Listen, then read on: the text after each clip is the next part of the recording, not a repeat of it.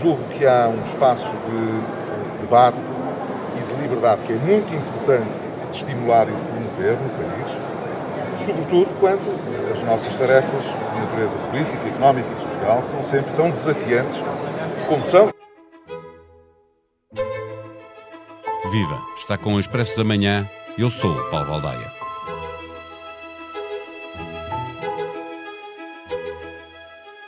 A semana passada tinha começado com uma grande expectativa à volta da convenção do Movimento Europa e Liberdade, que juntava todas as direitas, mesmo a direita que diz não ser de direita, fazia as contas e concluía que só juntos podem chegar ao poder. Na verdade, nem juntos conseguem ultrapassar a esquerda nas sondagens, pelo menos é isso que elas dizem. Mas precisam de unir esforços para crescerem juntos. Serão capazes? Nem pensar. Deixaram para Rui Rio as honras de encerramento e, quando o líder do PSD lá chegou, fez questão de dizer que não tinha nada a ver com aquela direita que tinha passado dois dias a dizer mal dele e do PSD por ele liderado. Sempre com Passos Coelho a assistir de bancada. Para o final da semana ficou o Congresso do Chega. André Ventura sonha em ser governo, à boleia do PSD, a quem exige quatro importantes ministérios, ou por mérito próprio, ganhando eleições. Proclamam que estão disponíveis para governar somando todas as forças de direita, mas nem para o encerramento do Congresso de André Ventura foram capazes de vestir o fato de gala. PSD e Iniciativa Liberal faltaram à chamada. Neste episódio ouvimos Ângela Silva, jornalista do Expresso. O Expresso da Manhã tem o patrocínio do BPI, um banco para a agricultura e parceiro para as empresas do setor da agricultura. Banco BPI, Grupo Caixa Bank. Viva Ângela, uma convenção e um congresso depois, a direita está melhor ou pior do que estava? Eu acho que a direita está como estava e acho que não podemos ler à letra nada daquilo a que assistimos nos últimos dias. Acho que não podemos ler à letra o Congresso uh, que terminou hoje do Chega e aquela vozearia, aquela gritaria de André Ventura, que acho que é a imagem de um líder uh, muito desesperado e que ainda tem pouco ou nada para apresentar ao país. Repare, eles não conseguiram apresentar o programa que estão a rever e que era suposto ter sido escrutinado neste Congresso, adiaram isso, e um partido sem programa não é um partido. Dividiram-se todos, porque no fundo até aqui isto foi um partido unipessoal e agora começam a querer construir estruturas conselhias, distritais, e portanto há muita clientela à espera de lugares e, e, e todo esse processo está a ser muito conflituoso. Portanto, Ventura está a léguas de ser aquilo que ele pretende ser Uh, não temos eleições amanhã, ele para já vale aquilo que teve nas últimas legislativas, que é pouco mais de 1%, e depois teve 11 nas presidenciais, mas as legislativas não são presidenciais, e portanto é evidente que o Chega está, parece estar a crescer, as sondagens sinalizam isso, mas há ainda grandes norte no partido de André Ventura. Portanto, acho que isso também não pode ser lido à letra como se fosse já um partido que vai negociar ministérios, tudo isso é absolutamente surreal. Depois também me parece que o encontro do Mel acabou por ser acabou por ser um, um, um, balão que se esvaziou a si próprio. Repara, teve lá muito pouca gente, teve lá muito pouco poder económico, e isso significa qualquer coisa. O poder económico que não vai, que não marca presença no encontro da direita é porque percebe que não cheira ainda a poder. Não, exato, ainda não há uma alternativa. Não, é? não há uma alternativa. Depois, também acho que não podemos levar muito a sério toda a disputa e a guerra de palavras e os ataques que são feitos entre os partidos à direita. Inicio... Mas, mas foi criada uma expectativa, e a política é muito gestão das expectativas, de que eh, esta convenção do MEL eh, poderia servir para lançar as primeiras pontes para unir os partidos eh, na procura de um projeto de poder. Por exemplo, Poiás Maduro foi lá, aliás, salientar que era preciso ter um projeto para o país antes de ter um projeto de poder, que era aquilo que estavam ali a tentar Pois, ó Paulo, mas eu acho que quando há, quando há vários partidos, o normal, repara, eu lembro-me de ter feito a campanha de Durão Barroso em 2002 e Durão Barroso passou Dizia a campanha a dizer horrores do CDS. E no dia a seguir às eleições, convidou Paulo Portas, sentou-se à mesa e negociou uma coligação. E estes partidos, quer dizer, ou tu tinhas realmente uma liderança muito forte e muito aglutinadora, e isso era outra coisa. Se um dos partidos tivesse uma liderança que claramente sobrepusesse a todas as outras e com um programa claro que convergisse com os outros partidos, isso era uma coisa. Se calhar até podiam caminhar para uma coligação pré-eleitoral. Agora, não é nada disso que tu tens. Não tens um líder muito forte e, portanto, tens partidos que vão tentar crescer cada um por si E essa disputa que eles estão a viver e a encenar agora não é para levar muito a sério, porque só depois de umas legislativas é que tu vais ver o que é que a soma, a soma desses partidos pode conseguir ou não para a direita. Estavas a falar de um líder muito forte, foi evidente para toda a gente que Pedro Passos Coelho, eh, numa primeira fase, numa fila mais lá atrás, uhum. mas depois na primeira fila eh, foi sempre Uh, muito aplaudido quando alguém uhum. se referia a ele ou quando se levantava uh, era foi aplaudido uh, sem ser... falar que é uma coisa impressionante só por e, lá estar e, e, e, ele obviamente que seria pelo menos para a maioria das pessoas que lá estavam o, o líder de que aquela direita uhum. aquelas direitas uhum. precisavam ele diz que não vai que, que não está eh, para aí virada, até porque ele poderia ser a cola das direitas, mas seria também o cimento das esquerdas. É? Exatamente. Sim, eu acho que Pedro Passos Coelho uh, tem vontade,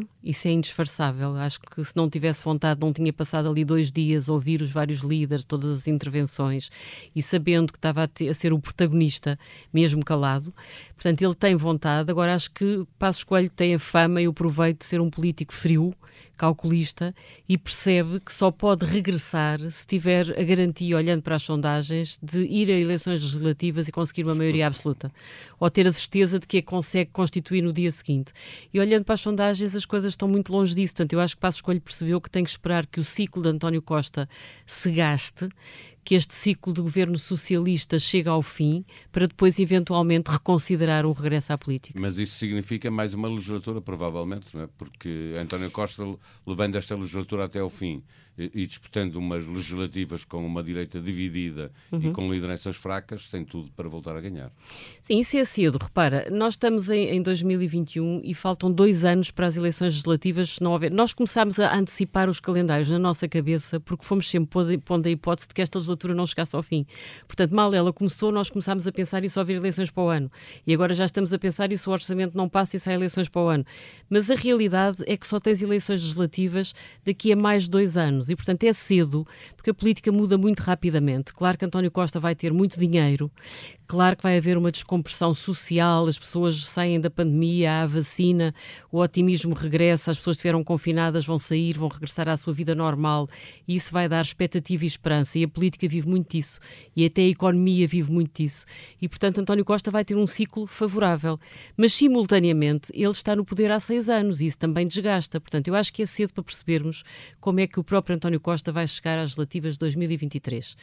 Potencialmente tem condições para se poder recandidatar e se tiver uma direita frágil e um maior partido da oposição que não descola nas sondagens, claro que ele pode ganhar eleições, mas é cedo para fazer esses prognósticos, na minha opinião. Quando olhas, eh, estavas a dizer no início da nossa conversa, eh, que não, não é para levar muito à letra eh, o que os partidos de direita dizem uns uhum. dos outros, mas não é muito comum que partidos, não digo da mesma família, mas do mesmo espectro político, falhem eh, eh, a ida a um congresso de um dos partidos, como aconteceu agora com o PSD e com a Iniciativa Liberal a falharem o encerramento Congresso do, do Congresso do Chega. Isto não, deixa marcas, não é? Sim, não é muito comum, mas também não estamos a lidar com um partido comum. O Chega é, de facto, um protagonista novo no xadrez partidário português é um líder absolutamente com uma postura muito arruaceira. É evidente que ele dá uma no cravo, outra na ferradura. Há dias em que pisca o olho ao PSD e há dias em que diz horrores do PSD. Chamou a Rui Rio um servente do Partido Socialista. Eu acho que Rui Rio fez muito bem em não, não mandar ninguém ao encerramento do Congresso do Chega. Se queres te diga, acho até que André Ventura, nesse aspecto, fez um favor a Rui Rio. Ele estava a precisar de descolar um pretexto, é? e ele teve esse, teve esse pretexto de bandeja e acho que ele talvez ganhe ainda daqui até às legislativas, fazer o seu percurso que a direita acha frustrante porque ele diz que não é de direita, mas que em boa verdade tem a vantagem de ser um discurso coerente. Há um líder coerente na política portuguesa. Rui Rio sempre foi social-democrata, sempre disse que não era de direita, mantém-se fiel àquilo que é o paradigma que teve na fundação do PSD, que é um partido de centro-direita, e portanto ele vai fazer esse seu caminho até ao fim.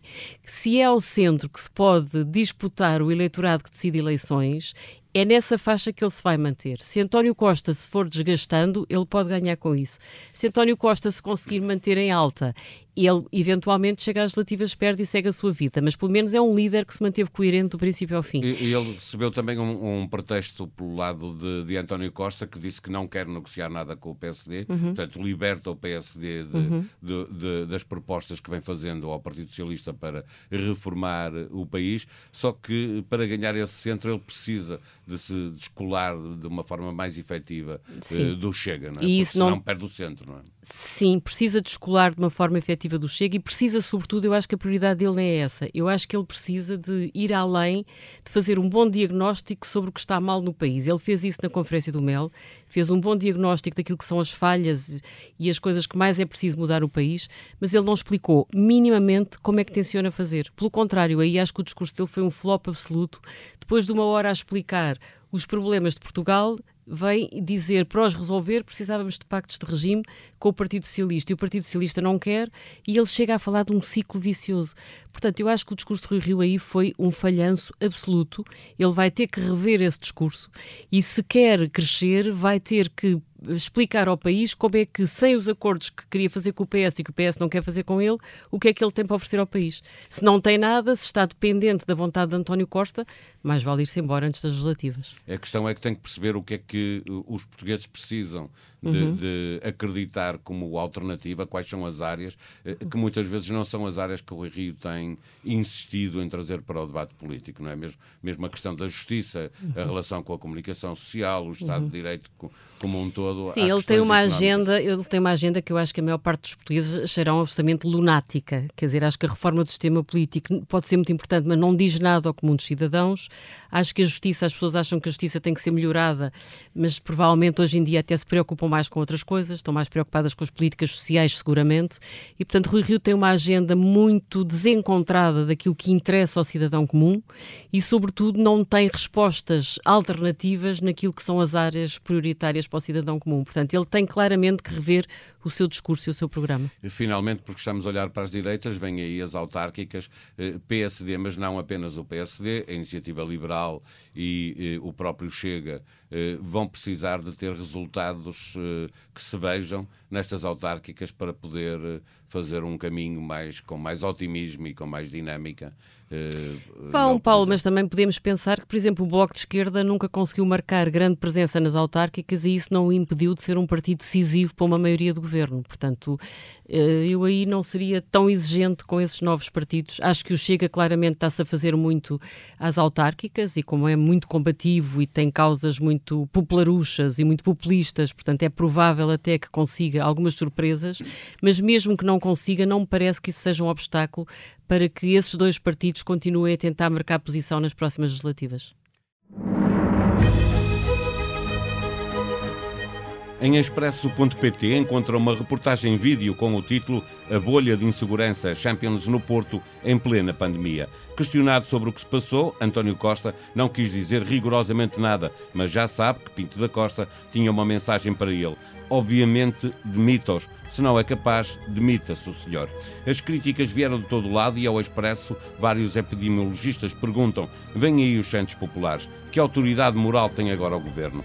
Na Tribuna Expresso, mais um feito de João Almeida. Um quarto lugar em 2020, um sexto na geral em 2021. O ciclista português, que ainda só tem 22 anos, foi o quinto mais rápido no contrarrelógio final desta edição do Giro de Itália. Expresso da Manhã é um podcast diário que pode subscrever nas plataformas digitais SoundCloud, Spotify e Apple Podcast. A sonoplastia deste episódio foi de José Seduvim Pinto. Tenham um bom dia, voltamos amanhã. Até lá.